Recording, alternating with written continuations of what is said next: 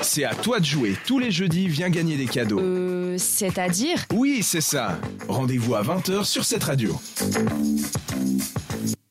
Tous les jeudis, il est l'heure pour moi d'étoffer un petit peu ma culture musicale. Et puis chaque fois, je vous demande de l'aide. Et aujourd'hui, on part du côté du Canada pour Mhm. écouter ou découvrir Robert Charlebois. Alors j'ai cru comprendre que toi, Florence, tu l'avais déjà vu, mais tu nous en parleras plus tard. Tout à fait. Donc Robert Charlebois, déjà c'est lui. Chanson là, sur les ondes, du bout du monde, je téléphone à ma blonde, juste pour le fun. Déjà juste la vibe est trop cool. Extraordinaire. J'aurais même pas besoin de parler de lui en fait, rien que ça. C'est un peu Brassens. Ouais, mais c'est sympa, tu vois. Cabaret, c'est- Brassens. hein. Moi déjà, rien que ça, je valide. Donc c'est un auteur, compositeur, interprète et acteur de 78 ans. Quel CV donc canadien. pêche. Son style de musique, vous pouvez l'entendre euh, en fond, c'est un peu folk rock. Et puis euh, il a pas mal été influencé quand il a été au, euh, aux États-Unis. Voilà, je, Mhm. Voilà. Désolée, je, je perds mes mots. Et il a un peu été influencé par cette vibes euh, hippie et tout, rebelle, machin, parce que c'était pile ces années. Il a grandi à Montréal, mais il a souvent déménagé à cause de son papa. Mhm. Et puis, euh, ce qui fait que c'était un enfant quand même assez timide à l'école. Il a eu du mal un petit peu à se développer. Donc, il s'est réfugié dans le piano et aussi le théâtre et le chant. Voilà. Et malheureusement, il a loupé euh, son école, mais heureusement, il a euh, intégré une école de théâtre et de chant. Et puis, c'est là que tout a décollé, qu'il a commencé un petit peu à se faire connaître comme ça au Canada. Et il a fait aussi pas mal de festivals et d'aiguilles en filet. Voilà, j'invente des choses. D'aiguille en fil, de fil en aiguille. et ben il s'est retrouvé à l'Olympia Mhm. de Paris, le petit Robert. Et ce qui est quand même pas mal.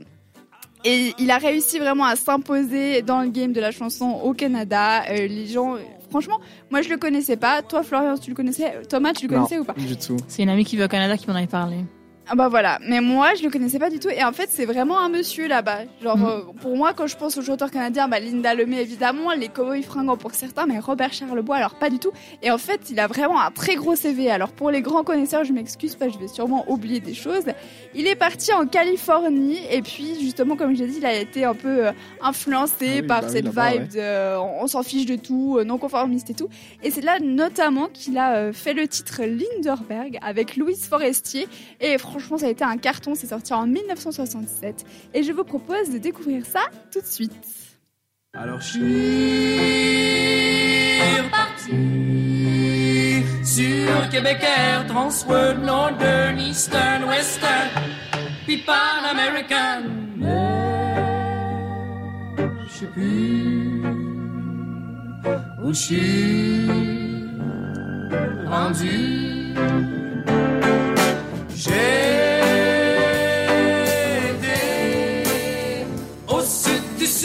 Soleil, le blanche, les palmiers et les cocotiers glacés dans les pôles aux esquimaux bronzés. Ouais, c'est Lindbergh. Alors peut-être pour euh, Thomas et moi, ça va être un peu moins parlant parce que c'est pas forcément notre époque, mais il faut savoir que vraiment quand c'est sorti, c'était euh, Mhm. c'était trop stylé, tu vois, genre ça, qu'est-ce qu'il chante. euh, ça fait vraiment les années van life euh, ça. californienne, un peu euh, ou de la variété française de l'époque. C'est La complètement ça. variété québécoise. Oui, du coup, mais. euh, Et il a fait quelque chose d'assez chouette pour euh, ce titre et puis tout l'album dans lequel se trouve ce titre, c'est qu'il a demandé l'aide à l'orchestre jazz de Montréal. Oh, trop bien, Ah. Donc c'est plutôt stylé. ça se ressent.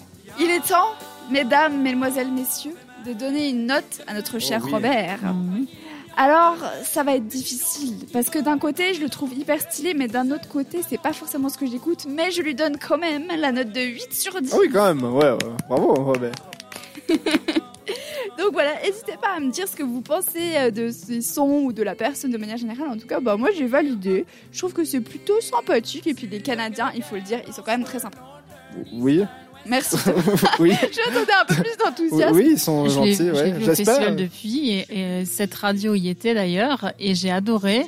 Euh, je l'avais jamais vu en live, j'en avais entendu parler, j'avais écouté vraiment des briefs de chansons. Il est super sympa et euh, il chante bien.